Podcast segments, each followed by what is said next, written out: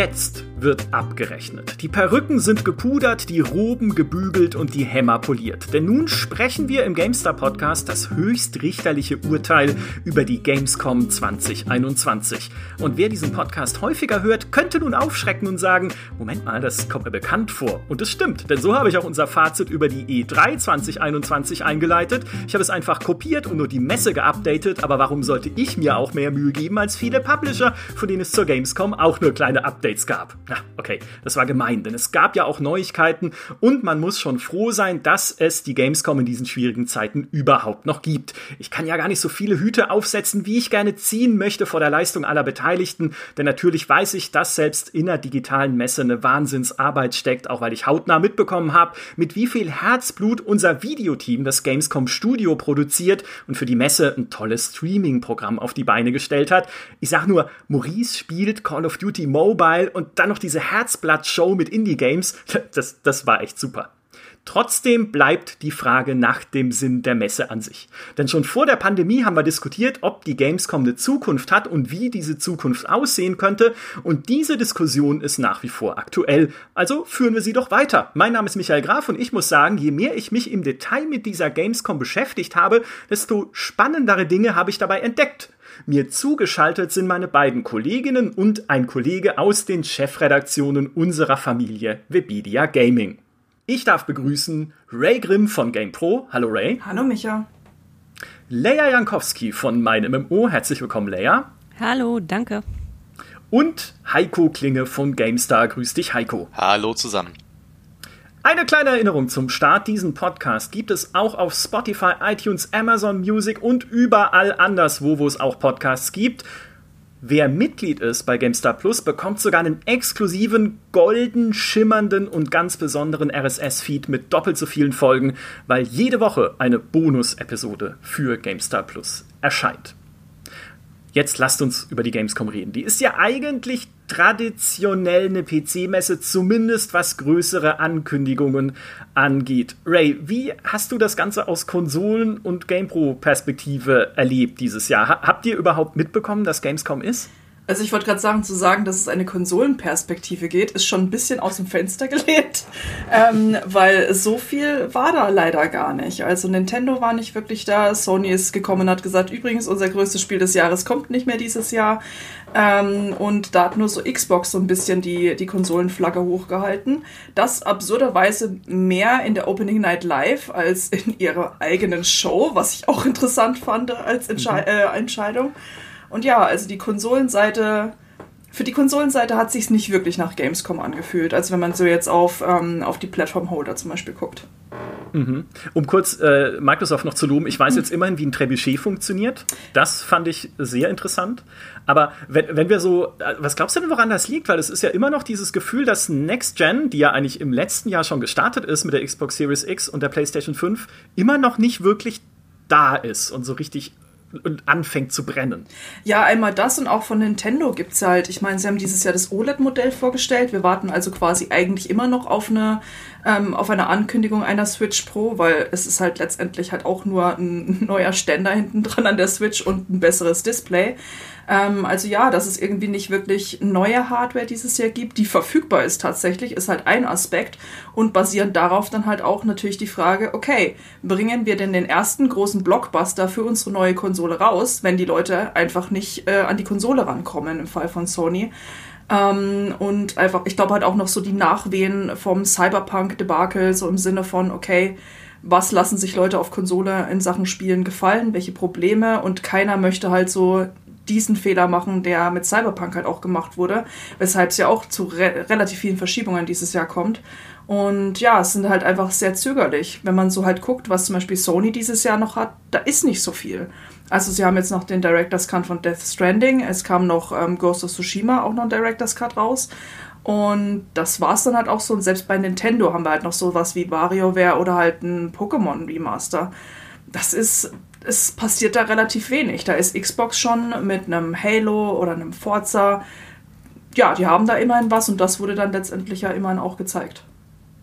Das ist, äh, weil du es gerade erwähnt hast, Death Stranding, der Director's Cut ist für mich der, der, das war das das absolut seltsamste in dieser Opening Night Live, was ich, also, weil vorher hat ja Geoff Keighley noch gesagt, oh Leute, ey, da könnt ihr euch wirklich drauf freuen, wir haben da so ein Showreel über diesen Director's Cut und es wird total seltsam, aber ich dachte, er meint irgendwie cool seltsam und nicht Autorennen in Death Stranding. Also das mit, mit und Ranglisten und so. Also das war, das war ein sehr, sehr komischer Moment. Das war absolut obskur, ja. Also das ist auch egal, mit welchem Death Stranding-Fan ich auch geredet habe danach. Also niemand hat sich irgendwie begeistert gezeigt. Niemand hat gesagt, boah ja, das möchte ich unbedingt. Die meisten haben einfach nur gefragt, but why? B warum? Ja. Und das ist halt ja. so, ja, das, ich glaube, das lässt sich auf viele Dinge in dieser Gamescom einfach, ähm, ja, beziehen, diese Frage. Das stimmt, das stimmt. Die werden wir heute auch noch äh, tief, tiefergehend analysieren, die Frage, aber warum? Leia, ich würde gerne mit dir weitermachen. Für dich und meinem MMO, was war das Spiel der Messe? Das Spiel Spiel der Messe ist vielleicht jetzt ein bisschen überraschend, weil es nicht unbedingt ein MMO ist, beziehungsweise es war mal als MMO angekündigt. Mittlerweile ist es ein ähm, Open-World-Adventure mit Multiplayer-Aspekten, ist Doki V. Und äh, wer jetzt die Messe verfolgt hat, der wird wahrscheinlich denken, hä? Wieso denn jetzt dieses Spiel, Doki V? Also das ist ja dieses äh, so ein sehr, sehr, sehr buntes äh, Spiel, wo im Hintergrund noch so ein bisschen K-Pop lief. Ähm, und äh, es gibt kleine Monster in der Welt, die sogenannten Doki B, spricht also so ein bisschen die, das Pokémon-Fanherz vielleicht auch an oder Digimon-Fans. Man befreundet diese Monster. Es gibt für jedes Monster eine eigene Quest und es ist aber knatsch, kuddel, knudden, bunt. War aber eines der wenigen Spiele, in denen auch Gameplay gezeigt wurde. Ja. Ähm, klar, wir hatten auch sowas wie New World, auf, auf das wir alle warten, ähm, wurde vorgestellt. Da könnte man vielleicht eher sagen, oh, ist das nicht euer Spiel gewesen? Nee, da warten wir jetzt einfach nur noch, um ehrlich zu sein, auf den Release und es wurde noch mal eine Beta angekündigt, eine offene Beta und ähm, aber eigentlich äh, haben wir einfach nur das Bedürfnis, dass es endlich rauskommt. Bei Doki V ist eben das Überraschende gewesen, wie hochpoliert, cool dieses Gameplay auch aussah. Also grafisch top-notch und ähm, deswegen war auch die Begeisterung sehr hoch zu dem Spiel. Also wenn ihr das ein bisschen verfolgt habt, wie auch die, der Chat reagiert hat und wie die, ähm, wie jetzt auch die Reaktionen im Nachgang waren, zum Beispiel der größte WoW, ja mittlerweile zu Final Fantasy abgewandert, äh, Streamer Esmongold, ähm, der vorher WoW gespielt hat, sogar der war richtig begeistert. So ist es, ich weiß, eigentlich müsste ich mich dafür schämen, aber es ist total cool. Es ist, irgendwie sieht das cool aus, irgendwie hat das was. Und warum das grafisch so toll aussieht und warum das so interessant auch für MMO-Fans ist, ist ähm, der Publisher, der dahinter steht, beziehungsweise Entwickler. Das ist Pearl Abyss aus Korea. Das ist mittlerweile ein AAA-Studio, hat sich in Korea hochgebaut. Die haben auch Black Desert Online unter anderem gemacht. Ein sehr großes, äh, beliebtes MMO, gehört mit zu den größten mittlerweile. Und die haben eine eigene Engine gebaut. Damals schon für Black Desert. Die haben jetzt kürzlich nochmal eine neue Engine gebaut, die aber auch noch keinen Namen trägt. Äh, wir wissen nur, dass es eben eine neue Engine ist. Und die ist jetzt auch schon bei Doki V eingesetzt worden. Das war eines der Spiele, das sie machen wollten. Das andere ist jetzt noch irgendwie so ein, so ein Anthem Division-artiges Spiel, äh, nicht Division Anthem, äh, Spiel mit, mit äh, Kampfanzügen. So ein Shooter soll das sein, von dem hat man noch nicht so viel gehört. Und das andere ist Crimson Desert. Und das mhm. sollte mhm. ja auch Game, das Gamester-Publikum, sage ich mal, gut kennen als ein sehr vielversprechendes Spiel, was da ist, wo der Trailer auch schon auffällig sehr gut aussieht. Und ja, das liegt daran, dass es eben bei, bei Pearl Abyss liegt und ähm, so einer neuen Engine gemacht wurde, die anscheinend laut eigenen Aussagen eine totale Next-Gen-Engine sein soll. Wenn ich mir jetzt mal so den Gameplay-Trailer angeguckt habe, das sieht schon gut aus. Also, ich sag mal, die Zukunft der MMORPGs liegt auch zum Teil in Asien, liegt ein Teil zum Korea. Pearl Abyss wird da halt sehr interessant sein und deswegen, wenn euch Grafik uns interessiert, vielleicht interessiert euch das Spiel nicht, aber guckt euch zumindest die Grafik von Doki V mal an. Ja, das finde ich, das war tatsächlich auch auf dieser Opening Live, äh, Opening Night Live, für mich endlich mal ein Messemoment. Also so dieses klassische, hey, da ist was, was überhaupt kein Mensch erwartet hat. Ja. Also Mensch in dem Sinne ich, weil ich wusste, ich kannte es vorher nicht. Und dann siehst du diese tolle Grafik, diese Open World, die echt schön gebaut ist. Muss dazu sagen, dieser Stil auch der Spielfiguren ist nicht meiner. Dafür gibt es ein Alpaka-Reittier, das gleicht es wieder aus. Also Spiele mit Alpaka-Reittier sind immer ein paar Prozent besser noch als Spiele ohne, habe ich mir von Mary auch erklären lassen. Es ist, es ist einfach dieses, hey, da habe ich was entdeckt. Und da will ich dranbleiben und ich will wissen, was das ist. Auf der Future Games Show gab es ja im Prinzip dieselben Szenen einfach nochmal, die vorher schon auf der Opening Night Live liefen, aber nochmal erklärt auch von einem Entwickler, was das Spielprinzip ist, was man da wirklich macht und so. Also das, äh, das akzeptiere ich als Highlight tatsächlich. Die New World Beta wiederum, die offene Beta, da saß ich da und habe gesagt, seriously? Das, Moment, ihr habt vor einem Monat gesagt, ihr verschiebt das Spiel und wusstet da noch nicht, dass es auch noch eine Open Beta geben wird. Also ist doch entweder diese Verschiebung erst recht spät kommuniziert worden oder die Entscheidung zu dieser offenen Beta sehr kurzfristig gefallen, aber bei einem, also ich sag mal, bei einem doch recht großen Unternehmen wie Amazon glaube ich eher, dass die Verschiebung schon länger geplant war und sie es dann halt erst nach dieser Closed Beta nochmal äh, announced haben. Jein, also wer das jetzt enger verfolgt hat, äh, ich weiß, bei euch ist New World ja auch ein wichtiges Thema als ein großes mhm. PC-Spiel und äh, wir waren nicht überrascht. Also wir haben schon damals, als die Verschiebung kommuniziert wurde, haben wir schon gesagt, ah ja, guck, dann werden sie wahrscheinlich jetzt nochmal eine Beta in irgendeiner Form äh, ankündigen. Wir wussten, also da waren wir uns schon recht sicher, ob es jetzt eine geschlossene, eine offene wird. Sie hatten gerade zum, zum Beta-Test nochmal richtig Probleme auch mit den Serverstrukturen gehabt. Das war auch somit die, ähm, die größte Kritik dahinter. Äh, es lief kaum und sie haben wohl während dieser Beta noch ein paar Exploits entdeckt, die, ähm, die, ihnen, die ihnen vorher nicht bekannt waren und äh, eben die großen Serverprobleme.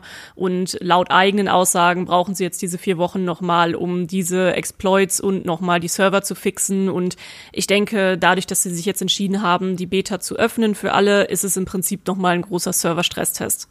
Ja, okay, das stimmt. Und vielleicht bauen sie noch ein Alpaka-Reittier ein. Das äh, wäre natürlich. Leider nicht. Also das ist schon bestätigt, es wird keine Reittiere geben. Also das, es wird immer wieder danach gefragt und ich gehöre auch zu den Leuten. Jedes Mal, wenn ich mit den Entwicklern rede, sage ich auch, und Mounts, Mounts, Mounts? Nee, nee, nee.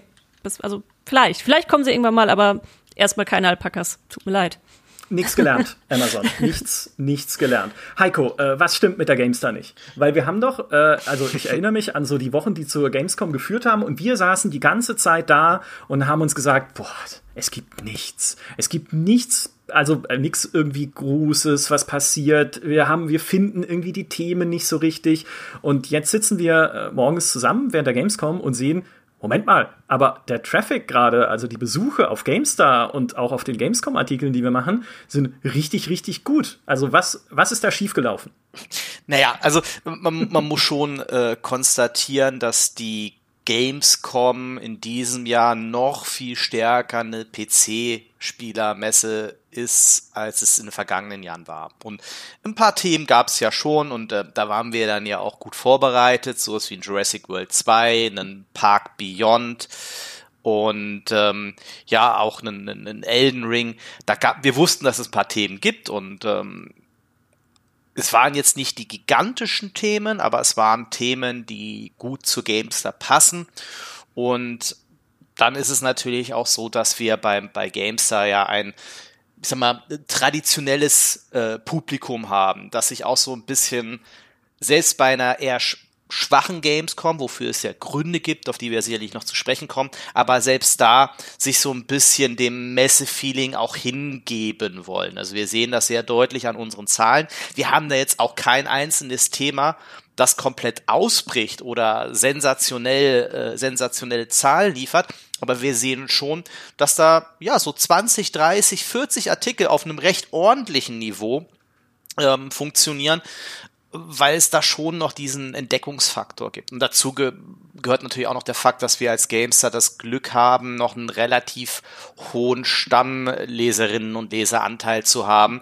Also eine, eine relativ starke Homepage. Leute geben bei uns noch gamester.de in den Browser ein und lassen sich dann auch treiben und davon profitieren wir im Messezeitraum überproportional gemessen an anderen Zeiträumen. Aber wie gesagt, es waren auch doch so einige PC-Themen dabei, die auch wirklich gut zu GameStar passen. Ja, es ist ein, ein großer Korb an mittelgroßen Themen. Den Eindruck hatte ich auch. Du hast äh, zwei schon genannt. Park Beyond, dass äh, dieses, das äh, komischerweise ist von Bandai Namco, dieses mhm. Park, Vergnügungspark-Aufbauspiel, wo man irgendwie total abgefahrene Attraktionen entwerfen kann, greift ja damit auch diesen Kreativitätsgedanken auf von Planet Coaster, das sehr beliebt war. Also kann man machen, äh, auch von einem deutschen Team entwickelt, also genau. passt dann auch irgendwie natürlich insgesamt zu dieser Gamescom. Eine Marvels, genau, Marvels Midnight ja. Suns hatte ich noch vergessen, ne? Auch noch ein Strategiespiel, äh, was Ähnlichkeiten zu XCOM hat, Jurassic World 2.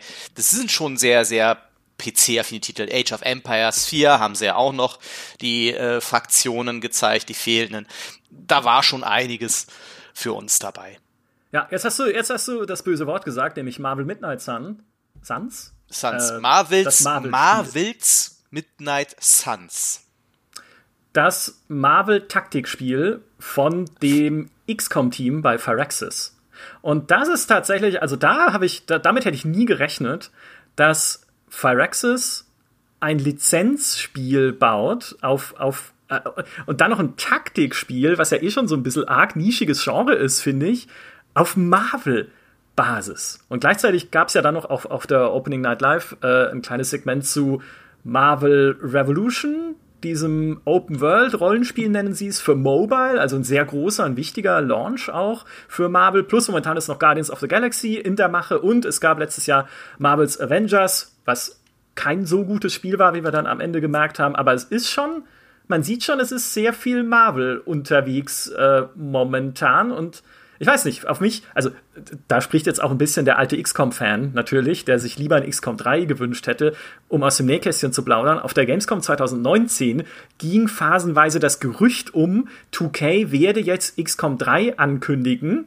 Das hat dann nicht gestimmt, haben sie nicht gemacht. Aber dann sind sogar PR-Manager anderer Unternehmen zu uns gekommen und haben gesagt, wisst ihr was über XCOM 3? Ich habe gehört, also, habt ihr da was gehört? Das wäre ja geil, wenn die es. War dann leider nicht so und jetzt wissen wir warum. Sie machen eben dieses Marvel-Spiel. Aber irgendwie scheint sich doch diese, zumindest was so die größeren Blockbuster-Themen oder die Arbeit von größeren Studios angeht, scheint sich diese Spielebranche gerade ein bisschen anzugleichen an die Filmbranche, die ja auch enorm von Marvel dominiert wird momentan, was Kino-Releases und sowas angeht, oder? Ja, da ist der Vorteil auf jeden Fall, ähm, dass Marvel gerade auch das Ding unter, unter jungen Menschen ist. Also wenn du jetzt auf den Schulhof gehst und da ist es egal, ob du Jungs oder Mädchen fragst, geh mal äh, hin und frag, wer die Marvel-Helden sind, die werden dir alle aufzählen können. Das ist schon logisch, dass da die, die Spielebranche auch irgendwo dran möchte. Im Kino beziehungsweise bei Filmen und Serien sind wir im Moment in so einem ähm, was Superhelden angeht, fängt jetzt so langsam so eine Superheldenmüdigkeit an, beziehungsweise das Genre wird sich wahrscheinlich jetzt in der nächsten Zeit auch noch mal so ein bisschen weiterentwickeln müssen, wie es auch schon bei Western oder so passiert ist. Beim Gaming ist gerade immer noch Wikinger ziemlich cool, also sehr viele neue Ankündigungen äh, so im Bereich Wikinger-Spiele. Und äh, das, das jetzt, was in den letzten Jahren schon im Kino passiert ist, das, das schwappt halt jetzt so langsam mehr oder weniger in, in die Games-Branche, glaube ich, über, dass einfach von diesen IPs profitiert werden möchte, die man ja schon kennt und auch ja. mag ich habe gerade vor meinem geistigen Auge lief gerade eine Szene ab, wie ich auf einen Schulhof gehe und sage, hey Kinder, kennt ihr XCOM? und dann werde ich wahrscheinlich verhaftet oder so, keine Ahnung. Aber das, äh, er, ja, er, das ver er verprügelt mich ja. Vielleicht oder so. Also. oh Gott. ja, aber ja, die, ähm, ja, die, die Welt scheint sich äh, irgendwie weiterzudrehen. Die äh, völlig richtig natürlich. Und die zweite Sache, die ich bei Marvel's Midnight Suns äh, ganz äh, spannend fand, was die Ankündigung anging, sie haben ja auf dieser Opening Night Live kein Gameplay gezeigt, sondern es war halt so ein Render, Mood, Atmosphäre, Story, Setting Trailer, wo dann halt ein bisschen die Charaktere vorgestellt wurden. Und dann wurde aber auch gesagt, hey, schaltet am 1. September, also nach Messeende, nochmal ein, irgendwie bei IGN, keine Ahnung, da seht ihr dann Gameplay. Also das ich weiß nicht, wie ihr das erlebt habt, aber da saß ich auch da und dachte mir, oh, wow, jetzt haben wir nicht nur eine rein digitale Messe, was ja in diesen Zeiten halt natürlich nachvollziehbar ist, auch wenn es anders angekündigt war und geplant war am Anfang die Gamescom, sondern wir haben auch eine unvollständige Messe, weil mir gesagt wird, hey, okay, das ist jetzt aber nur die Ankündigung, äh, Gameplay siehst du auch nicht erst in ein paar Monaten, weil wir noch nicht so weit sind, sondern nächste Woche. Also wir haben es eigentlich schon, aber wir wollen es euch hier nicht zeigen, sondern wir wollen nochmal besonders sein in der Woche drauf. Glaubt ihr, das ist der Beginn eines neuen Trends, auch diese, diese, diese Zerfaserung dann? Wir haben sie ja schon ein bisschen auch bei der E3 besprochen. Ich befürchte es, also bin ich ganz ehrlich, weil das ist auch so ein, das ist auch so ein Punkt, warum für mich die Gamescom an vielen Punkten auch einfach gerade schwer greifbar ist. Auch zum Beispiel, wenn Ähm, also ich kann jetzt keine Namen nennen, aber wir wissen ja auch zum Beispiel, welche, welche Hands-on-Events demnächst noch stattfinden, teilweise so, zu welchen Titeln und äh, oder halt auch Preview-Events, wo ich denken würde, okay, wir haben gerade eine große Messe, wa warum, warum ist denn das losgelöst von der Messe? Ähm, und irgendwie habe ich das Gefühl, dass das ähm, ja letztes Jahr sowieso stark passiert ist, die, aber dieses Jahr auch. Und gerade bei der Gamescom finde ich das ich weiß nicht, ob ich sagen kann obskur, aber es ist auf jeden Fall sehr spürbar, wie ich finde. Also ich finde, die Gamescom ist zerfasert und ich, verwirrend. Ich weiß gar nicht, wie ich das anders sagen soll, außer dass ich so eine gewisse Grundverwirrung habe. Und das schon als eine Person, die in dieser Branche arbeitet, die sich damit auseinandersetzt, was quasi wann bei der Gamescom passiert, die auch dabei ist, quasi das auf, ne, auf GamePro-Seite auch mit zu organisieren. Und trotzdem habe ich so eine konstante, äh, konstante Grundverwirrung, die einfach da ist, weil ich immer das Gefühl habe, irgendwas verpasse ich gerade, irgendwas habe ich vergessen, irgendwas geht irgendwie, ist bei irgendeinem, irgendeinem anderen Event untergekommen. Ähm, also ich habe nicht das Gefühl, okay, ich habe jetzt diese eine Show, ich habe jetzt die Xbox-Show geguckt und hab, weiß jetzt alles zum Thema Xbox, was auf der Gamescom passiert ist. Nee, weiß ich nicht, weil es ist am nächsten Tag passiert noch was, dann vielleicht den Tag darauf noch. Und das ist, das macht es für mich tatsächlich echt schwer bei dieser Gamescom. Man, man merkt dieser Messe noch viel stärker als im letzten Jahr an, dass sie sehr mit der heißen Nadel gestrickt werden musste. Ähm, sie war ja ursprünglich sogar auch als Präsenzveranstaltung äh, geplant, dann als Präsenzveranstaltung mit eingeschränktem Publikum und dann jetzt doch als rein digitale Veranstaltung, was auf Basis der aktuellen Entwicklungen bei äh, Covid sicherlich auch die richtige Entscheidung war. Ähm, aber ich musste so ein bisschen eine Lanze brechen für die Publisher, weil das hat natürlich die Organisation und Planung für die nicht gerade einfacher gemacht. Ne? Also dann zu unterscheiden, was machen wir wann. Und das, was natürlich auch noch dazu kommt, und das war ja ehrlich gesagt schon, schon immer so bei der Gamescom, sie spielt für den amerikanischen Markt, der nun mal für die meisten Publisher der wichtigste Markt ist, eine eher untergeordnete Rolle. Also sie war schon immer ein bisschen jetzt beinahe gesagt, die Resterampe der, der E3, was Announcements und Reveals angeht und äh, PC-Spieler-Terrain. Also da kommen jetzt natürlich so ein paar Dinge zusammen. Dennoch war das auch immer so ein Stückchen charmant, weil das eine Chance war für andere Themen, sich zu platzieren. Und auch bei der E3 war es ja schon eigentlich immer so, dass es so war, äh, keine Ahnung, bei der Microsoft Show wird dann der Render-Trailer äh, präsentiert und drei Tage von dem Ubisoft-Spiel und dann einen Tag später bei Ubisoft nochmal Gameplay vom, vom gleichen Spiel. Also diese Zerstückelung gab's schon.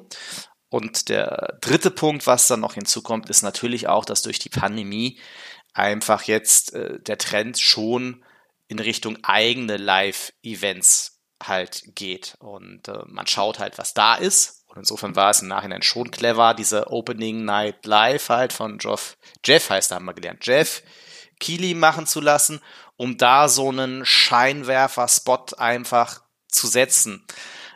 Ob, da, da ging zumindest noch ein bisschen was kurzfristig. Und ähm, aber es ist sicherlich nicht einfach und wir werden sicherlich auch in den nächsten Monaten wieder diverse Livestreams seitens der Publisher sehen, wo dann äh, neue Entwickler Status Quos, heißt es Status Quos? Ihr wisst, was ich meine, ähm, gezeigt wird. Und auch da, das kommt auch noch dazu, ähm, wir haben es natürlich auch mit super vielen Verschiebungen zu tun gerade. Weil jetzt eben die Pandemie bei den Spielen zuschlägt, wo sie auch bei der Vollproduktion halt am Start war und nicht erst in, wie letztes Jahr in der finalen Polishing-Phase.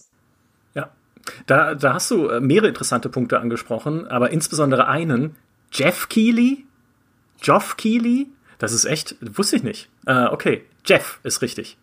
Jeff hat er sich ja auch selbst dann vorgestellt, ganz genau hinge hingehört, als er es nochmal gesagt hat. Hat er sich ja. auch bei seinem eigenen Namen versprochen. Gut, egal. Ähm, weil das ist das, was ich eigentlich sagen wollte, ist, ich finde diese, auch diese Produktion von Jeff Keighley dann in dem Fall der Opening Night Live, ich glaube oder ich habe das Gefühl zumindest, dass das schon eine, ein Schritt ist zur Internationalisierung dieser Messe, weil du sagst es ja völlig richtig, für den amerikanischen Markt, der eine große Rolle spielt, ist die Gamescom eigentlich keine so wichtige Messe gewesen in der Vergangenheit, aber jetzt fügt sie sich mit dieser Opening Night Live ja einerseits in diesen Kili-Kanon ein, aus dem Summer Games Fest, parallel zur E3, dann gibt's eben die Opening Night Live, parallel zur Gamescom und dann noch die Game Awards, so dieses, dieser Dreiklang der Shows, die er produziert und natürlich auch für Amerika produziert, plus solche Sachen wie die Future Games Show laufen halt auch nach deutscher Zeit um 22 Uhr, wo ich sage, als berufstätiger Mensch oder als Mensch mit Familie und Kindern ist das vielleicht nicht die ideale Zeit für das Programm einer rein auf den deutschen Markt gerichteten Messe, sondern auch da siehst du ja, es wird halt dann ein bisschen mehr auch ins Ausland geschaut. Ich habe da sogar noch ein konkretes Beispiel, was aus meiner Sicht total krass ist, nämlich ähm, Park Beyond. Das wurde auf der Opening Night live gezeigt.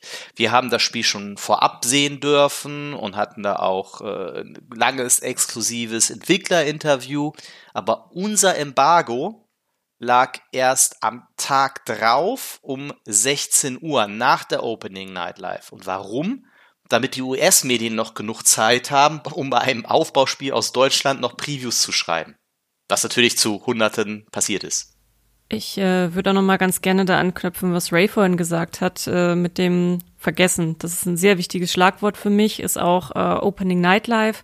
Ähm, das, was jetzt über diese sehr auffällig ist bei diesen ähm, digitalen Produktionen, ist der Trend dahin, einfach ein, ein Feuer, ein Schlagtempo an Trailern zu haben. Also in dieser Opening Nightlife alleine waren es fast 50 Trailer innerhalb von zwei Stunden reingequetscht und wenig davon hat Zeit zu atmen. Und ich muss ganz ehrlich sagen, es ist nicht nur das Gefühl, so wie Ray das beschreibt, ich habe ständig das Gefühl, ich habe was vergessen, sondern ich habe vieles vergessen. So, und das ist mir teilweise auch schon peinlich so, wenn ich in Gesprächen zur Gamescom bin, weil, so wie Ray gesagt hat, wir sind in der Branche, wir müssen es ja eigentlich wissen, wir arbeiten damit, wir organisieren die Sachen, wir müssen die Übersicht haben. Aber ich habe wirklich, wirklich viel aus den letzten drei Tagen vergessen, was auf dieser Gamescom passiert ist. Und normalerweise, wenn ich jetzt über das Messegelände laufe, dann fühlt sich das vielleicht auch anders an. Natürlich gucke ich mir da jetzt auch nicht jedes kleine Indie-Spiel an, was äh, irgendwo äh, präsentiert wird und darauf wartet, zufällig entdeckt zu werden und äh, ja, dann, dann äh, vielleicht irgendwie äh, äh, eine, eine Zuschauerschaft oder so bekommt. Aber in dem Fall ist es wirklich so, über die Hälfte ist einfach aus meinem Gedächtnis gelöscht und es gibt so ein paar Lichtblicke, wie bestimmte seltsame äh, äh, Games mit Schafen, wie wir vorhin in der Einleitung schon hatten, oder sowas wie ein Doki V. Ja, das ist mir jetzt noch präsent im Kopf und alles andere, boom, raus. Wirklich, komplett. Ja, ich glaube, die, äh, die Spiele mit Schafen, um das kurz aufzugreifen, waren nur in unserem Vorgespräch. Deswegen hole ich sie jetzt hier nochmal aus der Versenkung. Was mir nämlich, ich hatte nun gesagt, eine meiner seltsamen Messeerkenntnisse, die äh, keinerlei fundierte Basis haben, ist, äh, da, äh, Lämmer scheinen gerade angesagt zu sein. Nämlich einerseits in Cult of the Lamb, was ja dieses Spiel ist, wo Waldbewohner eigentlich äh, umgebracht werden sollen, dann aber von Dämonen besessen werden und zurückschlagen. Ich glaube, das war auf der Opening Night, äh, Night Live noch mit. Ja. Also ganz, ganz es, es, es ist noch schlimmer. Man gründet als Lamm eine Sekte. Man gründet selbst eine Sekte und das sind die eigenen Kultisten da in dem Wald, die man abschlachtet, um sein Wort zu verbreiten. Genial. Wenn die dann noch Super. auf besessenen Alpakas reiten könnten, dann wäre da viel erreicht, finde ich. Und das zweite ist, wo es mir wieder aufgefallen ist, das Lamm ist, es gibt äh, auch ein Entwicklerteam, nämlich die Brave Lamb Studios, oder das, nee, Brave Lamb Studio, glaube ich, Einzahl. Das ist der Entwickler eines komplett anderen Spiels, nämlich von War Hospital, so einem äh, Spiel, wo man im Ersten Weltkrieg Frontsoldaten operiert. Interessantes Spielprinzip. Mal gucken, was da dahinter steckt. Aber dann, ne, das war für mich so ein bisschen, äh, wie gesagt, völlig unfundiert und eigentlich hat es gar nichts mit dem Podcast zu tun. Aber, aber das, äh, meine übrigens meine zweite unfundierte Erkenntnis ist, der Ziegelstein ist der Held von Call of Duty Vanguard in der Kampagne, weil man so oft gesehen hat in dieser präsentierten Kampagnenmission, wie die Heldin so an, äh, an so rausstehenden Ziegelsteinen hochklettert, die ja dann natürlich die Stellen markieren, wo man klettern kann. Und ohne den Ziegelstein wäre das alles nicht passiert und wäre hätte nicht, wäre nicht gut gegangen dann in dem Fall. Äh, jetzt habe ich vergessen, wo wir gerade waren, was ich eigentlich sagen wollte. Ah, richtig, das vergessen. Genau, weil das finde ich einen sehr wichtigen Punkt. Mir ging es genauso, weil du hast es schon gesagt, auf der Opening Light Live ein Trailer nach, der, nach dem anderen, auf der Future Games Show ein Trailer nach dem anderen. Und was da einfach fehlt, jetzt aus rein journalistischer Sicht gesprochen, ist Vertiefung oft. Weil ich sehe einen interessanten Trailer und denke mir, ah ja, okay, das ist ja jetzt grundlegend spannend. Ein Paradebeispiel für mich war auf der Opening Night Live dieses UFL. dieses Free-to-Play-Fußballspiel, was sich so positioniert gegen FIFA, gegen FIFA sich positionieren wollen. Das musst du erstmal wagen auf diesem Markt. Und gegen Pro Evo, das ja auch Free-to-Play wird jetzt, das äh, für in Anführungszeichen alle großen Konsolen erscheinen soll, komplett auf Online ausgelegt ist, Fair-to-Play sein soll. Auf der Website steht, es gibt no corporate bollocks, also mal frei übersetzt, kein Konzernscheiß in unserem Spiel und so. Und das fände ich ein Thema, über das es wert wäre, mit den Entwicklern oder mit dem Team, das dahinter steht, mal zu sprechen. Weil, nicht weil ich so ein großer Fußballfan bin, sondern weil ich einfach nur wissen will, wie kommt ihr da drauf, jetzt FIFA anzugreifen? Was, was gibt euch jetzt natürlich auch die Sicherheit, sagen zu können, okay, wir können Leute von unserem Spiel überzeugen, das Gameplay wird gut, wir haben hier was, was konkurrieren kann mit einer der größten Sportspielmarken auf diesem Planeten. Aber geht nicht, weil das ist ja keine richtige Messe. Ich kann nicht einfach zu einem Stand hingehen und sagen, hey, äh, hättet ihr Zeit für ein Interview, sondern alles, was dann da ist, ist der Trailer und wenn ich jetzt nicht nochmal auch zur Vorbereitung auf diesen Podcast meine Opening Nightlife Notizen äh, durchgegangen wäre, hätte ich nicht mehr dran gedacht. Also es ist ganz, dieses Feuerwerk ist, ist, ist ganz schlimm. Ja, wobei ich, ich weiß nicht, ob es, ob es das nicht zu sehr auch aus der journalistischen Perspektive sehen. Natürlich doch, doch. wäre es ja. super, da Dinge weiter zu vertiefen. Aber wenn man mal uns ganz realistisch anschauen, wie auch so die, die Rezeption dieser Themen ist, dann wollen die Leute coole Gameplay-Trailer sehen.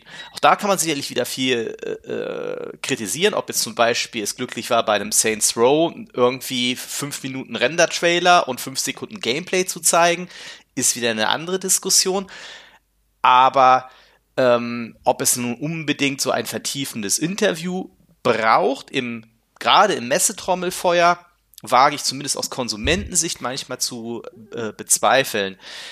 Auf, und äh, man darf nicht vergessen, äh, wir haben, hatten gerade noch bei der E3 den Fall, dass ein äh, Publisher exakt das probiert hat, nämlich äh, Koch Media mit ihrem neuen Spielelabel, wo sie dann richtig schön den Entwicklern Zeit gegeben haben, um ihre Spiele zu erklären. Und das äh, Feedback in der Öffentlichkeit war desaströs da kann ich auch noch eine schöne Anekdote von meinem MMO zu erzählen, weil ähm, unser, unser Schumann, unser Redaktionsleiter, der hatte da mal eine Kolumne tatsächlich drüber geschrieben, nach der E3, glaube ich, wo er geschrieben hat, wie furchtbar er das findet, dass das so ein Trailer-Feuerwerk ist. Und ihr habt keine Ahnung, wie er in den Kommentaren auseinandergenommen wurde. Also wirklich in den Kommentaren, das war wirklich so, was hast du denn? Das ist doch total cool. Ich will doch nichts anderes sehen als einfach eine Trailer. Mich nervt das total, wenn da einfach die ganze Zeit dann jemand labert. Das ist doch sowieso nur PR, bla bla. Und äh, jetzt mach uns das nicht madig. Wir finden das mega, mega cool. Und es waren nur ganz wenige, die wirklich gesagt haben, nee, mir ist das auch ein bisschen zu viel und äh, ja, das, äh, das, das war, das, das war schön, so der Kolumne dann zu beobachten. Ähm, ich glaube auch, dass dieses, also das Trailerfeuerwerk, das, das schätzt man an irgendeinen Punkten so. Also ich meine, wann war es irgendwie vor zwei, drei äh, Jahren, als dann dieses World Premiere schon fast so zum, zum Meme geworden ist von Microsoft. Ich glaube, je mehr irgendwo halt gezeigt wird, ähm, auch teilweise nur so kurz, desto mehr haben die Leute einfach im Kopf, okay, da wurde richtig viel geiles Zeug gezeigt. Also dahinter, dann hinterfragt man vielleicht weniger, war es denn wirklich geil oder war es einfach so die Masse? Weil dann siehst du halt auch immer die Chance, dass irgendwas für dich dabei ist, ist natürlich natürlich viel, viel höher, wenn einfach so ein, ja, so ein Trailer-Feuerwerk dann da ist. Gerade wenn man es dann halt mit sowas wie einem Kochmedia, wenn halt so eine Entschleunigung drin ist, dann ähm, hinterfragen die Leute halt wahrscheinlich auch mehr das, was sie gerade gesehen haben. Ne? Ob das jetzt wirklich, war das wirklich so cool, war das irgendwie, war das, hat sie das wirklich angesprochen? Also dieses, ich glaube, dieses runterkommen äh, können bei solchen Shows kann teilweise wirklich ein Problem sein, weil dann, na, dann macht man nebenbei doch was anderes, dann surft man vielleicht irgendwie auf dem Handy rum oder sonst irgendwas. Und, oder halt jetzt auch zum Beispiel bei, bei Xbox dieses Mal. Also wie gesagt, ich fand es sehr obskur, dass die größten Highlights gar nicht, also sowas wie ein Halo oder eben auch eine, die neue Konsole, also die neue äh, Series X im Halo-Design, die richtig geil aussieht, dass sowas halt nicht während des Xbox-Showcases war und ich mir stattdessen dann irgendwie 20 Minuten lang angeguckt habe, wie, ähm, wie ein Engineer einen Stein bearbeitet hat, um diesen Stein dann einfach mit einer Trebuchet durch die Gegend zu äh, schleudern. Auch nett, aber bin ich ehrlich, habe ich jetzt, äh, das ist jetzt nicht gerade mein, mein Messe-Highlight gewesen. Ich glaube, eine. Frag mal Maurice. Eine Sache, also. die, die, die fehlt und äh, wo wir uns, denke ich, auch einig sind und das tatsächlich auch mit der Community, sind Hands-ons. Ja. Also dieses eben, ne, äh, nicht nur, und das ist ja dann schon was, wo sowohl die Gamescom mit den vielen Anspielmöglichkeiten sich signifikant von der E3 unterscheidet, ähm, sowohl fürs Publikum als auch für die Presse. Ähm, aber natürlich auch etwas ist, wo, wo Presse noch einen echten oder wo Journalistinnen und Journalisten einen echten Mehrwert schaffen können, indem sie nämlich von ihren Hands-on-Eindrücken berichten können. Und das ist tatsächlich, das war so mein, mein letzter richtiger Wow-Messe-Moment, als ich halt als einer der ersten ähm, Jedi Fallen Order halt anspielen durfte und zum ersten Mal dieses Kampfsystem erlebt habe, was ich das goldene Ticket. Ja, das goldene oh, Ticket ja. tatsächlich, ja. was ich halt fundament und dieser dieser Anspieleindruck hat sich halt fundamental von dem unterschieden, was sie gezeigt haben, nämlich gezeigt haben sie im Trailer ein lineares äh, ja einen linearen Krawall äh, Actionspiel auf Schienen und das, was ich dann gespielt habe, war, da habe ich tatsächlich rausgefunden, hey, das ist ein Metroidvania mit äh, Souls-like-Elementen. Das ist doch was völlig anderes. Warum zeige ich das nicht? Das ist doch viel cooler. Und das sind so die Momente, die ich am meisten vermisse. Ja. Ja, voll. Der, wer, äh, wer wissen möchte, was das goldene Ticket ist, äh, muss einfach nur unsere Podcasts von der E3 2019 nachhören. Da wird das episch erklärt. Das war fantastisch. Entschuldige, Ray, du wolltest was sagen. Nee, ich wollte einfach nur zustimmen. Also äh, einmal, einmal das mit dem goldenen Ticket, das ist natürlich super. Ähm, aber auch wirklich so dieses Anspielen, einfach dieses Gefühl, dieses Gefühl für den Titel zu bekommen. Teilweise auch für einfach für Titel, die man ähm, die man, die, wo einfach das zum Beispiel gezeigte Gameplay oder sowas einfach nicht so beeindruckt hat oder wo man gesagt hat, okay, der, der Render-Trailer war jetzt nicht so mein Ding. Also es gab ganz oft wirklich so Momente in der Vergangenheit, wo mich einfach die Möglichkeit, was vorher anzuspielen, so abgeholt hat, dass ich ganz anders auf diesen Titel geguckt habe, dass ich ganz anders darüber geredet habe, mhm. darüber berichtet habe, ähm, einfach weil ich diese Erfahrung hatte. Und letztendlich ja. die Erfahrung dann halt auch an, also ne, die E3 war für uns da halt immer ein gutes Beispiel, weil da konnten wir halt auch, ähm, gerade als Mitglieder der Jury halt ähm, von den E3 Awards, konnten wir halt viele Sachen anprobieren, äh, anprobieren, soll ich schon ausprobieren, äh, anprobieren, nicht ausprobieren. Ähm, und das hat dann halt auch geholfen, wenn es dann zum Beispiel um die E3, äh, um die Gamescom dann ging, einfach später dann nochmal einfach ein Bild dafür zu haben, wie etwas wirklich funktioniert. Ähm, oder eben gerade auch im Bereich der kleinen Titel. Das ist immer einer meiner aller, aller, allerliebsten Gamescom-Momente, wenn ich zwischen irgendwie entweder am allerletzten Tag oder zwischen Terminen die Chance habe, mir die Indie Arena Booth anzugucken und da wirklich mal diese kleinen Titel auch auszuprobieren, die mich im Trailer vielleicht auch nicht immer angesprochen haben oder irgendwie zumindest ganz spannend aussahen, aber wo ich dann einfach schon so viele Perlen entdeckt habe, weil es so, so viel Spaß gemacht hat, das anzuspielen. Und das, muss ich sagen, das vermisse ich auch sehr.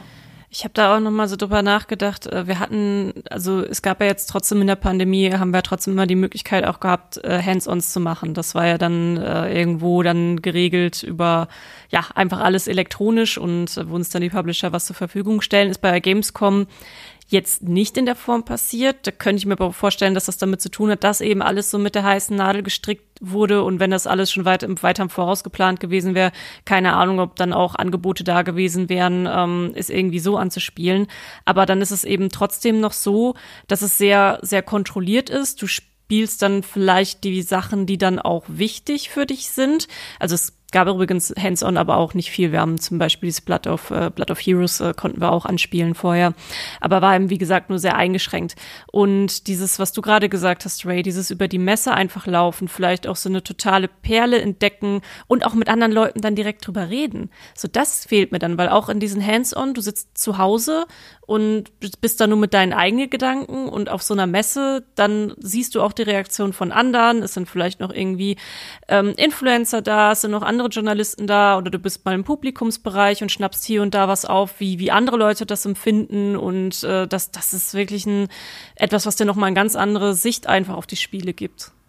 Ja, das ist, das ist auch das, was ich vorhin mit Vertiefung meinte. Weil so eine Trailer-Show kann immer nur so ein Aufmerksamkeitsimpuls sein, aber erst wenn ich es dann mit ins, äh, insbesondere halt dem Entwicklerteam besprechen kann oder selber spielen kann, dann verfestigt sich das doch für mich erst. Wie gesagt, rein aus journalistischer Sicht jetzt, was Berichterstattung angeht, bringt mir ein Trailer halt an sich relativ wenig. Und es wäre natürlich, äh, da habt ihr übrigens vorhin völlig recht gehabt, es wäre natürlich ganz absolut furchtbar, immer für so eine Bühnenshow, wenn irgendwie Entwickler auftreten und langatmig erklären, warum es äh, was äh, total existenziell Tolles ist, in Man-Eater Truth Test Monster High zu spielen oder sowas, ja das nimmt dann das Tempo raus aus dieser Show. Also, dass dann man dieses Feuerwerk haben will, ist okay. Nur danach würde ich halt gerne eben in diese Entdeckerrolle schlüpfen, die Ray auch gerade skizziert hat, um rauszufinden, was steckt denn da wirklich dahinter, abgesehen von dem Hochglanz produzierten Trailer mit 48 Explosionen,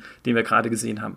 Und ich hatte das vorhin tatsächlich, ich weiß nicht, ob ihr es ausprobiert habt, aber es gibt ja dieses Jahr wieder diese Social World der Gamescom. Die hatten wir letztes Jahr auch. Da gab es dann letztes Jahr sogar Stände für GameStar Game Pro mein MMO. Das haben wir dieses Jahr nicht gemacht. Aber es ist ja so eine Browserwelt, in der man rumlaufen kann mit einer kleinen Spielfigur und sich Stände angucken mit NPCs, Texte austauschen. Ich will nicht sprechend sagen, aber man kann halt so kleine Sprechblasen lesen, die sie über ihre Spiele erzählen. Plus an so Spielstationen gehen und Demos runterladen, dann über den Epic Store oder über Steam oder was auch immer dann halt da dahinter steht und angeknüpft ist. Und das habe ich vorhin gemacht. Eigentlich nur, weil ich mir diese Social World mal anschauen wollte und halt mal gucken, wie die dieses Jahr funktioniert. Und ich habe tatsächlich äh, was entdeckt da an so einem kleinen Indie-Stand. Jetzt muss ich nur durch meine Notizen scrollen, weil ich natürlich direkt den Namen vergessen habe. Ich schurkischer Mensch. Es war ein kleines Aufbauspiel. Ah, richtig, nämlich Against the Storm. Ein Roguelite City Builder, der so stilistisch ein bisschen an Warcraft erinnert, von der Grafik her. Und dann habe ich sofort genau diesen Austausch gesucht, den ihr gerade angesprochen habt. Ich habe sofort Peter Bartke geschrieben, natürlich, der mir zuhören muss einfach, weil er äh, als, als Untergebener, nein Quatsch, aber so, und hat gemeint, hey, das ist im Early Access, können wir uns das nicht mal angucken. Vielleicht wäre es ja interessant für einen Early Access Test, vielleicht irgendwie halt, weil es sieht zumindest mal ganz spannend aus. Und das war so dieses kleine, dieser, dieses, dieser kleine Messemoment, den man sonst so oft hat, finde ich, auf der Gamescom, mal wieder dieses Entdecker-Feeling erleben zu können. Pause für Gelächter. nee, das ist andächtiges Schweigen, ein Schwelgen ja. in Erinnerung. ja, es ist, ja. ich glaube, das Schwelgen in Erinnerung passt ganz gut, weil ich werde bei diesen, also ich finde diese, diese ähm, also einmal, ich finde, ich fand das sehr cool, dass wir letztes Jahr auch dabei sein konnten und ich mag halt auch einfach dieses, ja, dieses Browser-Spiel so gesehen. Ich fand es halt immer schade, dass es halt auch zum Beispiel auf Mobile nicht funktioniert. Zumindest letztes Jahr, dieses Jahr muss ich das mal testen. Aber ich muss ganz ehrlich sagen, bei mir setzt das so eine Wehmut frei. Ich werde so melancholisch, wenn ich darüber nachdenke. Ähm, was so ein, es ist so eine schöne Idee und es macht auch Spaß, aber ich denke die ganze Zeit immer nur, ach, ach, wenn ich jetzt dort sein könnte. Und das, ja, ist, das, das, ist ganz seltsam. Also das ist so ein, sowas, wo ich sage, ich, das setzt so eine Wehmut in mir frei, die wirklich sehr schwer auch in Worte zu fassen ist. Aber ich glaube, die halt viele, die immer auf der Gamescom waren, einfach nachvollziehen können. Egal ob jetzt beruflich oder halt einfach so. Weil das, was du halt auch gesagt hast, dieses Austauschen, das es fehlt natürlich auch direkt. Oder halt auch diese Möglichkeit. Wie oft ist es einfach so, dass man durch die Gegend läuft, man trifft irgendwen, man trifft einen, eine Kollegin oder ähm, irgendwen von unseren Lesern, die sagen, ey, hast du das schon gesehen? Mm, und genau, ja. das ist halt so das, ne? Das, und das vermisse ich auch so sehr. Einfach wirklich so diese, diese, diese On-the-Go-Empfehlungen, wenn man teilweise aneinander vorbei rennt auf dem Weg zu Terminen. Ähm, und einfach nur, ey, hast du das und das gesehen? Nee, noch nicht. Geh, ist geil, geh dahin. Und dann sieht man sich die ganze Messe nicht wieder. Und das passiert so oft. Und das finde ich auch, das, das macht es für mich halt auch mit aus. Also ich hätte, ich hätte nicht gedacht, dass ich so wehmütig der analogen Messe gegenüber dastehe, bis wir diesen Podcast angefangen haben aufzunehmen. Ähm, aber ja, das, das fällt mir gerade immer mehr auf und ich finde diese, ja, diese, die Indie-World, die, die repräsentiert das für mich sehr gut, finde ich. Ja, man muss natürlich ja. auch auf der anderen Seite sagen, das ist, ist, jetzt auch schon Jammern auf hohem Niveau, weil Voll. natürlich vermissen wir das. Das ist ja auch, das, da geht's ja jetzt wahrscheinlich auch nicht nur um die Gamescom, das sind ja die Gefühle der letzten zwei Jahre, die sich so angestaut haben. Absolut, sei, es jetzt, ja. sei es jetzt Kino, sei es ins Restaurant gehen oder so, was sich jetzt so langsam erst wieder mehr in die Normalität etabliert. Ähm, da kann ja jetzt auch so eine Gamescom nichts für und man muss ja trotzdem ganz klar sagen, für das, was, was, was die Umstände sind, haben sie es ja trotzdem, ist, ist es ja alles gut umgesetzt worden, sei es jetzt von unseren Kollegen und Kolleginnen aus dem Gamescom-Studio, sei es jetzt auch von einem Jeff Keighley, wie wir ge heute gelernt haben. Ähm, das, das ist ja trotzdem, dass das in der kurzen Zeit jetzt auch noch so auf die Beine gestellt wurde, obwohl so lange nicht feststand, dass es rein digital sein soll und doch ein Hybrid-Ding, muss man ja sagen, ist es ja trotzdem noch echt ein ein schönes Online-Event geworden. Also da, oh, da, kann, da kann ja dieses Event nicht so viel dafür, dass wir nun mal alle gerade physisches Leben vermissen da draußen. Das, ja. Nein, absolut nicht. Also ja. verstehe mich da nicht falsch. Ich gebe dir dazu 100% nee, das, nee, das, Nee, so habe ich es auch nicht aufgefasst. Also. Okay, äh, nee, das, äh, das ist mir nur wichtig, das zu sagen, weil du hast da absolut recht. Natürlich kommen da viele Sachen zusammen. Ich finde halt, das, das spitzt sich gerade halt während dieser Messen wird es einem halt dann nochmal, sag mal, noch mehr bewusst. Und bei der Gamescom halt, finde ich, mehr als bei vielen anderen Messen, ähm, die im Jahr stattfinden. Und gerade so, wie gesagt, ne, ihr, ihr habt es ja auch schon gesagt, die Gamescom ist ja traditionell eher eine PC-Messe. Das heißt, für uns ist die natürlich spannend. Wir gucken uns vor allem die Multiplattform-Titel an. Wir gucken, ne, bei, gerade beim Bereich Indies, was die Sachen, die für PC angekündigt werden, kann man sagen, okay, so in zwei, drei Jahren sind sie dann auf der Switch, dann sind sie auch äh, relevant für uns. Ähm, aber das heißt halt, dass ja, das, dieser Aspekt ist dann halt auch noch da und der fällt dann, glaube ich, aus dem Grund bei mir jetzt auch gerade so auf, ähm, weil dieses Entdecken einfach ja ganz anders ist ähm, aktuell. Ja, was diese Melancholie angeht, das ist ganz witzig, weil diese Social World dieses Jahr fängt in so einem postapokalyptischen Setting an, mit so einer zerstörten Welt und so. Und ich dachte mir schon, als ich hier reingekommen bin, ist das ein Kommentar? Ist, ist das irgendwie, habt ihr, ist, parodiert ihr hier irgendwas? Ähm, äh, das fand ich einfach sehr sympathisch dann in dem Moment. Die, die eigentliche Frage, was aber da mitschwingt, finde ich, auch wenn wir übers Miteinander reden und über diesen Austausch sprechen, der betrifft ja nicht nur uns. Denn das ist ja eigentlich das Herz der Gamescom immer gewesen, Community. Ja, wirklich die Menschen, die Spielerinnen und Spieler in diesem Land zusammenzubringen. Es war ein riesiges, gemeinsames, lautes, heißes, vollgedrängtes, also es würde jetzt nicht gehen, aber es war halt ein Festival. Und das war ja auch immer das Besondere, was eine Gamescom abgehoben hat von der E3. Die E3 ist die Blockbuster-Show die sie ja auch dieses Jahr war, mit Einschränkungen. Ne? Wir haben da auch unsere Noten verteilt, gerechterweise, ne? das höchstrichterliche Urteil, weil jetzt so toll war es dann doch nicht in Teilen, aber diese, diese, diese Rollenteilung ist schon noch da. Die E3 ist halt die große Ankündigungsmesse auch für die großen Publisher. Da zeigt Bethesda dann sein Starfield und so weiter und so fort.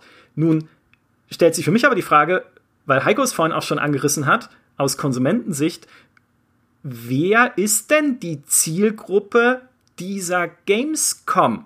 Weil natürlich ist es in gewissem Sinne die, dieses auch wieder diese Community-Aspekt, weil es gibt ja auch das Cosplay Village noch, was sehr sympathisch moderiert halt ausgestrahlt wird und all die Sachen, die man ein bisschen kennt, den Retro-Kanal, natürlich das Programm aus dem Gamescom-Studio und so weiter, die alle halt sehr schön gemacht sind mit viel Herzblut, wie ich es vorhin auch schon gesagt habe. Aber es fehlt einfach das, was die Gamescom besonders macht, nämlich das, vor Ort, dieser eben, ne, wie gesagt, dieser Community-Aspekt. Und die Frage, die für mich dann halt übrig bleibt, ist, wird es das wieder geben? Und brauchen wir oder in dem Sinne die Spielebranche das noch? so eine Community-Messe, weil ne, das wurde in der Vergangenheit schon auch oft diskutiert. Heiko, ich weiß nicht, wie siehst du das zum Beispiel? Es ist tatsächlich eine, eine, eine schwierige Frage. Also die die, die, die Messe lebt natürlich, insbesondere die, die Gamescom lebt von diesem Miteinander, lebt von diesem Festival-Feeling. Und das ist tatsächlich auch das, was ihre Ausnahmestellung in der Branche letzten Endes ausgezeichnet hat. Es war und ist die größte Gaming-Messe der Welt. So, Punkt. Fakt. Das, und das ist das, worauf sich die Gamescom verlassen konnte.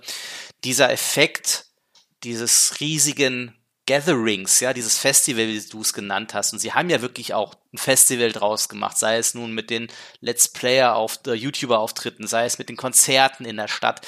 Da kommt ja ganz viel zusammen, was jetzt in, in diesem Jahr und im letzten Jahr einfach entfallen musste. Und da haben sie dann automatisch natürlich einen schwereren Stand als eine E3, wo der, der Hauptfokus bei der E3, wenn wir ehrlich sind, schon immer die großen ähm, Publisher und Konsolenhersteller-Shows waren. Natürlich war es dann noch cool, dann äh, ein paar Pressetermine zu machen, aber die, die, die großen Dinger wurden alle bei den Shows abgefeuert. Und das hatte eine Gamescom in diesem Sinne eigentlich nie. Das ist erst jetzt ironischerweise durch die Opening Night Live ein bisschen dazugekommen. Und ähm, da bin ich sehr gespannt, wie sich das in den nächsten Jahren ausgehen wird. Ich glaube aber tatsächlich, dass, äh, wie es so schön neudeutsch heißt, in the long run, also langfristig gesehen, die Gamescom da eigentlich besser aufgestellt ist als die E3, weil äh, weil Live-Shows kannst du auch ohne E3 theoretisch machen. Und das haben die Publisher in den letzten Jahren lernen müssen im wahrsten Sinne des Wortes und waren damit ja auch teilweise sehr erfolgreich. Ähm, sei es nun der State of Play oder den Xbox Showcases oder was auch Ubisoft mehrfach gemacht hat. Das wird doch nicht mehr weggehen. Und ähm, das, was die Gamescom immer ausgezeichnet hat, nämlich das Zusammenkommen von Hunderttausenden Gaming-Fans aus der ganzen Welt, das kann kein Livestream der Welt kopieren. Da würde ich mich gerade gern anschließen, was dem, was Heiko gesagt hat, weil ich glaube, ähm, Heiko hat da wirklich zu 100% recht, weil ich glaube, was wir auch vergessen, ist, dass die E3 ja auch schon seit Jahren immer wieder struggelt. Also wir hatten da auch schon, äh, ich glaube, Heiko hatte da auch schon mehrere Kolumnen dazu geschrieben ähm, und wir hatten schon oft auch, ich glaube sogar im Podcast auch drüber diskutiert, ne, wie das so die Zukunft auch der E3 aussieht. Und gerade in den letzten Jahren ist die E3, da war ja der Versuch da, eine Publikumsmesse draus zu machen. Es waren sehr unbeholfene Versuche, das muss man auch dazu sagen. Die Tickets sind zu teuer und äh, es war alles eher schlecht als recht durchdacht, was dieses Thema anging. Aber die, die Gamescom war der, war der E3 da in vielen Punkten weit voraus. Die E3 mag zwar die ganzen Ankündigungen gehabt haben, aber die waren halt für alle Fans letztendlich schwer greifbar. Die mussten sich darauf verlassen, ähm, was halt in diesen Showcases gezeigt wird und was danach eben auch von der Presse aufgearbeitet wurde, während halt auf der, auf der Gamescom konnten halt viele hunderttausende Fans wirklich selbst Hand anlegen, sich selbst Sachen angucken, sich selbst einen Eindruck machen, auch zusammenkommen letztendlich. Das darf man ja wirklich nicht unterschätzen schätzen, dieses nicht nur, nicht nur digital zusammenkommen, man trifft dann halt vielleicht mal seine Gilde oder man trifft da halt vielleicht mal die Leute, mit denen man sonst zockt, die man ne, vielleicht nur von online kennt. Also dieses Zusammenkommen war halt immer so, ne, das pulsierende Herz der Gamescom dass die E3 so halt nie hatte. Und ich glaube halt auch, dass die, dass die Gamescom genau aus diesem Grund, genau durch diesen sozialen Community-Aspekt der E3 an vielen, vielen Punkten voraus ist, an denen es dann tatsächlich ankommt, weil na, wie gesagt, wir haben es jetzt einfach gesehen, Heiko hat es auch gerade gesagt, dass die Sachen, die die, die die E3 immer besonders gemacht haben, die Ankündigungen und sowas, Publisher haben gezeigt, sie brauchen die E3 dafür nicht wirklich. Ne? Aber dieses, dieses Zusammenkommen, dieses Zusammensein, das Community-Gefühl, das Zusammenkommen der Fans, das können sie halt so in dem Ausmaß, wie es die Gamescom einfach anbietet, so selbst oft nicht nachholen. Ja, ich ähm, glaube, dass die Gamescom in der Form vor allem auch in Zukunft noch weiter existieren wird und eine Daseinsberechtigung haben wird, weil wir, und damit meine ich jetzt auch die Entwickler und Entwicklerinnen, die Publisher, alle Bock drauf haben. Also auch die Aussteller und Ausstellerinnen, die da sind. Ist ja auch, wenn man sich jetzt mit, in, mit den unterschiedlichen Entwicklerstudios unterhält, die erzählen dir auch immer alle, ich habe Bock auf die Gamescom, die finden das auch schön, äh, dann dahin zu gehen und ja, auf Fans zu treffen. Also auch nicht jetzt nur Journalisten und Journalistinnen ins Gesicht zu gucken, sondern wirklich Mensch, also den, den Endverbraucher, die Endverbraucherin am Ende zu sehen, äh, wie die auf ihre Spiele reagieren, das ist ja auch was ganz Besonderes, wo sie auch nicht so mal eben die Gelegenheit dazu haben. Und ich, ich maß mir jetzt nicht an, wirklich beurteilen zu können, wie das in den nächsten Jahren sich auch mit diesen, mit diesem Event-Charakter und Event-Charakteren weiterentwickelt. Das, ähm, also auch wenn ich sage, es wird, sie wird weiter existieren, weil wir sie haben wollen, ja, kann natürlich auch alles, kann natürlich auch alles Pustekuchen sein. Also das, das, das, das möchte ich gar nicht beurteilen. Das ist der, der Wunsch, den ich aber haben würde in Zukunft auch, wie man mit Events in der Form umgeht, ist, dass diese Einzelevents, zu denen wir natürlich auch öfter mal eingeladen sind, um Hands-on und Previews zu machen, sich reduzieren, auch der Umweltliebe. Ähm, das kann man auch ganz gut von zu Hause aus machen, aber zumindest so dieses eine Highlight im Jahr, wo dann wirklich alle zusammenkommen und für uns aus Deutschland ist natürlich auch besonders bequem. Wir müssen ja dann dafür nicht über den ganzen Atlantik fliegen, deswegen ja auch, ich sag ja, es ist mein Wunschdenken. So dieses einmal im Jahr zusammenkommen auf der Gamescom einfach bitte beibehalten und das andere dafür reduzieren für ein einziges Spiel, äh, keine Ahnung, zwölf Stunden fliegen, zwei Stunden anspielen, das ist eigentlich schon, also das, das muss man schon sehr hinterfragen. Mhm. Was ich mich bei der Gamescom halt immer dann ein, ein bisschen äh, böse frage, wenn ich die Rolle umdrehe, weil das sie für uns, also nicht für uns vier nur, sondern für uns alle, die gerne spielen und Spiele lieben, halt ein tolles Festival ist, ist ja das eine. Aber andersrum, welche Vorteile hat es denn für Publisher, insbesondere die großen, sich zu investieren in so einen Messeauftritt, was richtig teuer sein kann? Auch natürlich nachvollziehbarerweise, weil in so einer Messe eben eine Menge Arbeit steckt im Messebau und sonstigem. Und natürlich will die Messegesellschaft, die das Ganze veranstaltet und die Hallen betreibt, auch ein bisschen Geld damit verdienen. Also hat es denn für einen Publisher einen wirtschaftlichen Sinn, auf so einer Festivalmesse anwesend zu sein. Das wäre für mich so die andere Komponente, wenn wir über die Zukunft der GameStar reden. Äh, GameStar, der Gamescom. Oh Gott. Ah, ja, die, jetzt ist es raus. Ja, die Zukunft der GameStar hängt davon ab, ob äh, Publisher ganz viel. Nein. Die Zukunft der Gamescom Genau, also das ist ein, das, das ist ein super spannender Punkt, weil also das scheinen ja wirklich alle Publisher, also manche Publisher scheinen da ja schon eine Antwort gefunden zu haben, weil wenn wir jetzt auf die letzten Jahre gucken, dann fällt natürlich auch auf, welche Publisher denn schon vor Corona auch auf Messen waren oder nicht. Ich meine, wie oft hat Sony auch aufgesetzt, ne? Oder wie oft sind auch bei der E3 letztendlich, EA war ja schon seit Jahren nicht mehr auf dem E3-Messegelände selbst zugange, sondern halt hatte eine ganz eigene mit ähm, diesen EA Play nicht, nicht nur eine eigene Show, sondern war auch einfach abseits des, des typischen Messegeländes. Und ähnliches hat man ja bei der, bei der Gamescom auch schon gesehen. Also ich weiß auch noch vor Jahren, als man dann immer die Messe verlassen und in irgendein Hotel gehen musste, um sich dann irgendwie die Neuankündigung von Until Dawn von Sony anzugucken. Ähm, also das war ja schon, das ist ja auch nichts ganz Neues, dass Publisher manchmal klammheimlich und manchmal sehr auffällig gar nicht bei der Gamescom stattfinden. Was man ähm. halt dabei nicht vergessen darf, Messen sind ja nicht nur dafür da, Umsatz zu machen, also Spiele zu verkaufen oder Menschen zu oder die Community glücklich zu machen.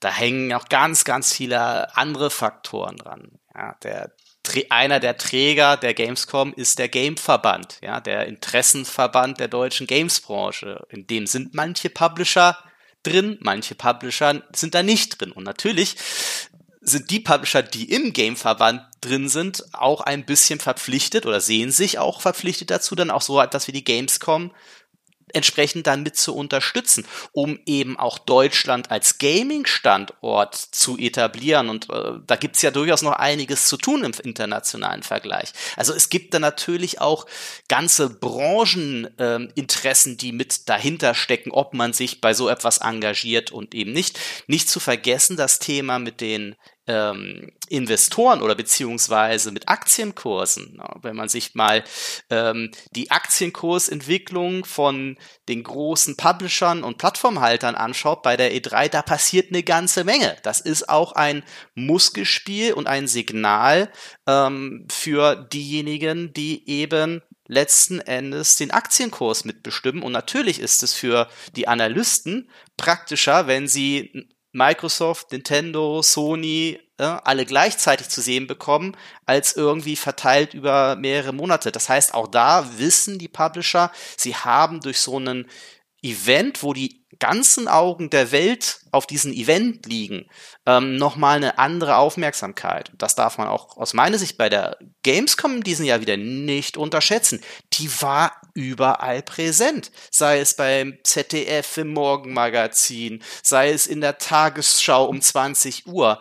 Ähm, das war überall zu sehen. Und natürlich ist es da auch wichtig für die Branche und für die Branchenteilnehmer, dort in den diesen Mainstream-Medien oder auch in dieser Gesell Gegenwartskultur entsprechend stattzufinden. Da geben ihnen Messen völlig unabhängig davon, wie viele Klicks da jetzt ein Trailer hat, nochmal gewisse Werkzeuge an die Hand, die sie sicherlich auch in Zukunft nicht missen wollen würden. Ich möchte da ganz gerne noch eine Sache zufügen, ist, was man auch nicht vergessen darf, wie attraktiv Deutschland wirklich auch als Land ist für, ähm, für die Entwickler und Publisher.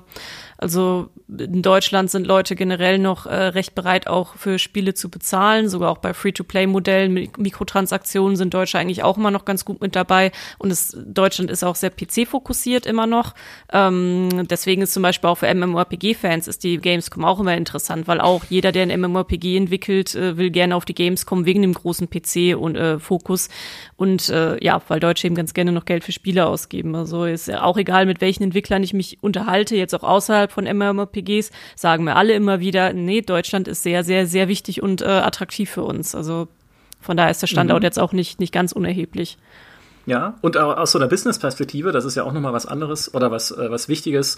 Es gibt ja auch natürlich viele kleine Teams oder vielleicht auch nicht so kleine Teams, aber aus Ecken der Welt, die oft wenig Kontakt wiederum haben zur, zum deutschen Markt oder auch zum europäischen Markt, weil das auch was war, was wir in der Vergangenheit immer wieder gehört haben. Zum Beispiel von chinesischen Publishern und Entwicklern, die halt gesagt haben, wir brauchen diese Gamescom, um Kontakte knüpfen zu können, weil sonst gibt es für uns fast keine Ansatzpunkte. Also wir brauchen natürlich auch andere Messen, ne? das ist jetzt nicht nur spezifisch der Fall bei der Gamescom, aber das ist für uns unglaublich wertvoll, um diese Märkte irgendwie besser zu verknüpfen oder auch halt einfach nur zu schauen, was passiert, denn da? Also auch so, insofern kann es halt einen Sinn haben. Nicht nur aus dieser Perspektive, sondern etwas, über das wir noch gar nicht gesprochen haben, was aber auch super wichtig oder ein super wichtiger Teil der, der Messelandschaft ist, zumindest bisher war. Ich keine Ahnung, wie sich das jetzt entwickeln wird nach der Pandemie. Aber der Business-to-Business-Aspekt der Messen war immer sehr, sehr wichtig äh, insbesondere was auch äh, Publishing-Verträge angeht. Ne?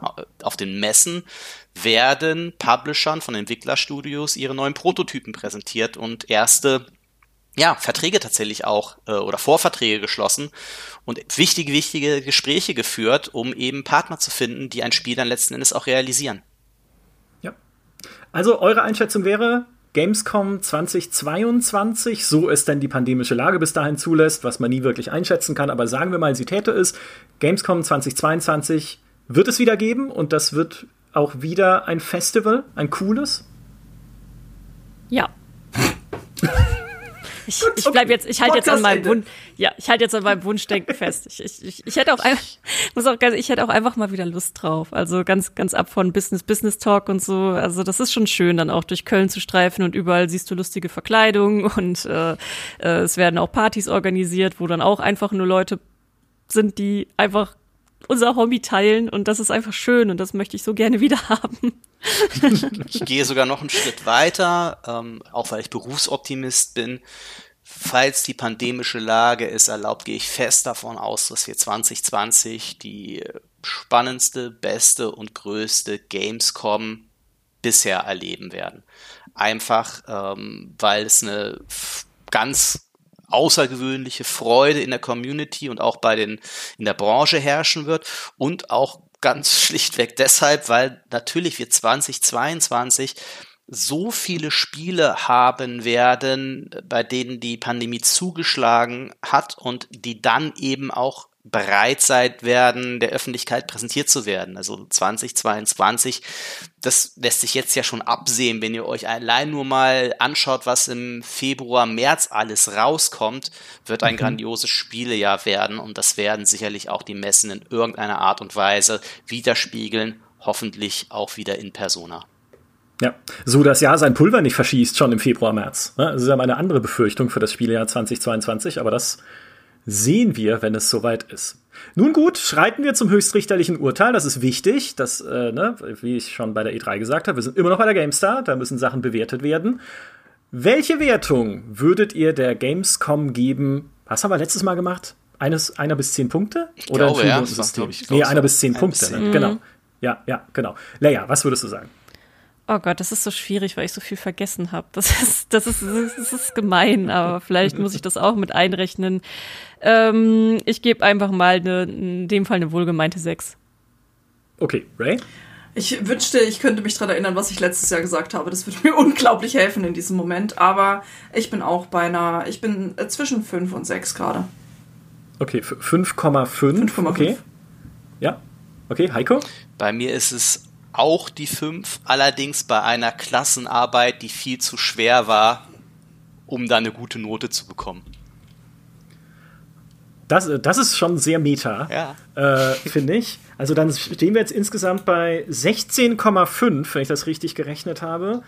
Ich würde sagen, ich würde mir ja, ich, ich würde sagen eine ich weiß nicht, mir wurde letztes Mal bei der E3 vorgeworfen, ich sei zu positiv. Äh, aber so bin ich halt einfach. Ich gebe eine 6. Ähm, das heißt 22,5 geteilt durch 4 sind 5, äh, ich habe keinen Rechner da, aber 5, ein bisschen. Ja, also aber das, Mittel, das Wichtige ist ja die 22, weil nächstes Jahr ist ja 2022, ne? Und äh, los, irgendwer muss jetzt eine Verschwörungstheorie strecken, schnell. Ich kann das gerade nicht. Kann das Zufall sein? Nein. Das muss man sich beim GameStar Podcast immer fragen. Und meistens ist die Antwort ja. Oh. Es ist, Na gut. alles ist hier, sehr, sehr vieles ist hier immer Zufall, leider. Äh, das war ein, ein, äh, ein Talk über, oder beziehungsweise nicht nur ein Talk, das war das höchstrichterliche Urteil über die äh, Gamescom 2000. Jetzt muss ich selber aufpassen, wenn ich ja, ich sage 2021 hatten wir natürlich gerade. Das geht besser. Es geht auch wieder richtiger, was die Gamescom angeht, aber auch kein Totalausfall. 5, Komma ein bisschen. Ja, ihr könnt es selber nochmal ausrechnen. 22,5 durch 4. 5? Okay, ich, Mathe ma- ich hole jetzt einfach Sinn. Aus. Das kann doch nicht sein. Sind wir alle so schlecht in Mathe? Ich war nie Was glaubst in du, warum ich, warum ich Journalist geworden bin? Ja, Moment mal, Heiko. Hast du, du warst Bankkaufmann. Du hast dir überhaupt keine Ausrede von uns. Verdammt, sie hat sich, sie hat sich's gemerkt. Ja. Äh, Kopfrechnen ist meine größte Angst. Die größte. Kopfrechnen Aller, und de, deine, Riesenhaie. ich wollte gerade sagen, die aller, aller, allergrößte Angst, die du hast, ist Kopfrechnen. Ja, Kopfrechnen und gigantische Haie. Hm. Das sind meine zwei großen Ängste. Hoffentlich kommt beides nie zusammen. Kannst du bestimmt Aber auf deinem, deinem Lama vorwegreiten. Ja, Alpaka. Äh, Alpaka. Alpaka, sorry. da gibt es einen Unterschied. Ich war mal Alpaka wandern und äh, äh, hatte ein sehr nettes Alpaka. Ähm, aber meine Freundin war auch mit dabei. Und ihr Alpaka wollte sich kurz vor der Ziellinie, also dem Ende der Wanderung, nicht mehr bewegen. Und dann haben diese Alpaka-Menschen, die mit dabei waren, gesagt, das ist, äh, ist ganz normal, weil so ein Alpaka läuft immer, solange das vorher laufende Alpaka läuft, weil das sind ja Herdentiere. Und dieses eine Alpaka ging nicht mehr. Die ganze Herde ist weiter und schön im Stall und so. Endlich sind wir daheim. Dieses eine Alpaka stand wie angewurzelt in der Gegend rum. Ich habe dann versucht, es von hinten zu schieben. Es ging nicht. Von vorne ein bisschen zu ziehen, also ohne weh zu tun natürlich, aber es ging auch nicht. Und ja, steht immer noch da. von sich aus weiter. Und deine, Das steht noch ich wollte gerade sagen, deine Meine Freundin Freundin steht noch zusammen mit dem Irgendwann- Alpaka. Irgendwann habe ich mir auch gesagt, ich gehe jetzt heim mit meinem Alpaka. Komm, komm Susi. Susi, lass Alpaka. Wir gehen heim. Ray, hast du es ausgerechnet? Nein, tatsächlich nicht. Was so abgelenkt durch die Alpakas. Das kann doch nicht so schwer sein. Aber es müsste 5,5 sein. Also 22 durch 4 war doch die Frage, oder nicht? Ist das nicht 5,5? Nee, du hattest doch eine 22,5 Komma fünf. Du hattest doch, Ach, sagen, du Ach ja, ich habe 0,5 vergessen, dass ich. gegeben. Okay, okay, wartet. 22,5 durch 4 ist 5,625. Meine Damen und Herren, die Chefredaktion unserer ganz unserer größten Das ging ja schnell und war einfach. Wir können Ja. alles außer Mathe. Das ist unser äh, Claim. ist unser Kopfrechnen. Kopfrechnen. Das, Mathe, Mathe ist ja nicht gleich Kopfrechnen. Das stimmt ne? natürlich. Oder wenn es 23,5 gewesen wäre. Das war's für diesem Mal von unserem Gamescom-Fazit. Ganz vielen Dank an euch drei, dass ihr dabei wart. Hat großen Spaß gemacht. Lieben Dank natürlich auch an alle, die uns zugehört haben. Macht's gut und bis zum nächsten Mal. Tschüss. Tschüss. Ciao. Ciao.